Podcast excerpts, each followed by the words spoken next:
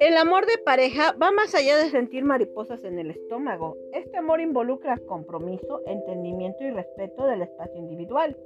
Es decir, el amor de pareja es un sentimiento que se construye y fortalece con el pasar del tiempo. De ahí que se diferencia del amor a primera vista, de las pasiones fugaces e incluso de la necesidad de independencia. Por el contrario, el amor de pareja se basa en el sentimiento de reconocer que las personas somos seres individuales que necesitan realizar metas personales y de un espacio en el cual se comparte con otros seres o compañeros. Nadie le pertenece a nadie.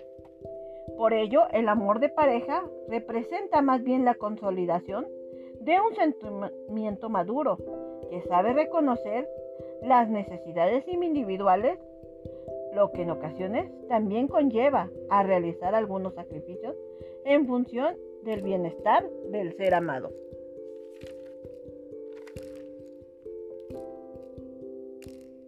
Ni el amor es una jaula, ni la libertad es estar solo. El amor es la libertad de volar acompañado. Es dejar ser sin poseer. Que tu amor no sea una prisión, sino un cielo donde tanto tú como tu pareja puedan volar con libertad. El amor no ata, no debe privar, no debe manipular.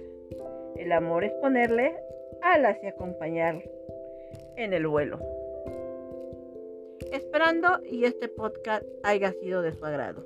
Nos vemos la próxima semana.